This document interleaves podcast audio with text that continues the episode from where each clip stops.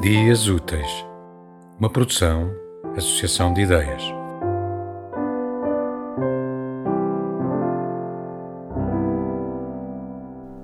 Sete. É o teu filho quem te apresenta a decisão, o tratado da inércia.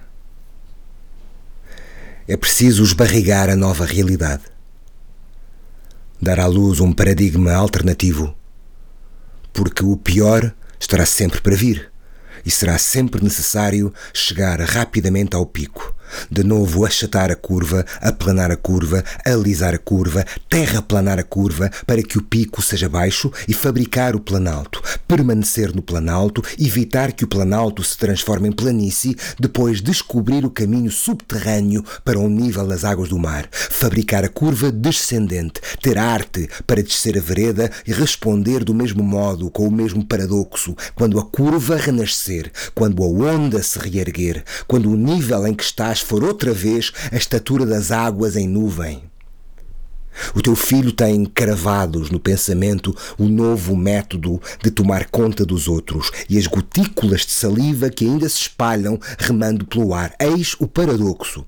Ficar por perto, permanecendo à distância de segurança. Insistir no auto-isolamento, querendo ser plural. Manter os dois olhos escancarados, desejando adormecer. Decorar e exercer um cuidado abundante por causa da disseminação da desgraça na comunidade. O teu filho levantou-se e disse que. acabou. Não voltará. Não voltarão. Não telefonará, não escreverá nada dirá, que é o fim, e que o faz em nome da tua segurança, em nome da tua saúde, porque viver não é conviver. Viver é sobreviver. E da morte ninguém passa, nada passa. Diz-te que chegou a vez de os novos salvarem os velhos e que essa salvação depende da ausência dos novos e do sacrifício dos velhos. Diz-te que a ausência só existirá se o afastamento for total e que a voz à distância também é presença e que a presença à distância magoa.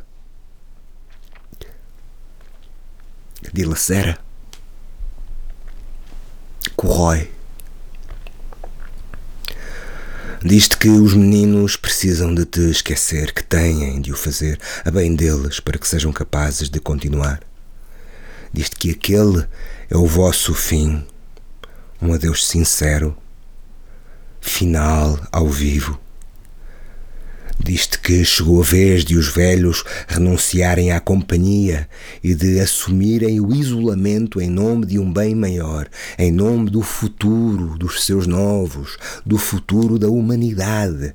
Diz-te que chegou a vez da solidão, chegou a vez da inação, a qual, bem vistas as coisas, até nem é assim tão pouco eficaz. Basta, basta nada fazer para nos tornarmos capazes de fazer tudo. Aprender a meditar, a ler, a ouvir e a observar, conhecer o mundo mais completamente. Quem lhes dera ter tempo para tanto, diz ele. Quem vos dera ter tempo para tanto, diz-te ao sair, enquanto desenrola um bailado de chita no corredor da tua casa, nesse casulo em que resistes, diz-te que já não tens tempo. E depois oferece-te as costas. Parte para nunca mais.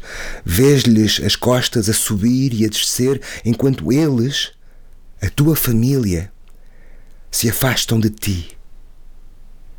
Eles, a bomba relógio, tu, o tempo quieto. Observas as perguntas sobre o valor do tempo, o do ser humano. Quanto mais velho, mais frágil, mais dispensável. Quanto mais novo, mais perigoso. Um homem vale mais do que outro homem. Há homens que valem isto e outros que valem aquilo. O que vale o ser humano? Quanto tempo nos sobra? Pois que morram as perguntas, as decisões, as necessidades. Não queres que ninguém fique vivo no teu lugar.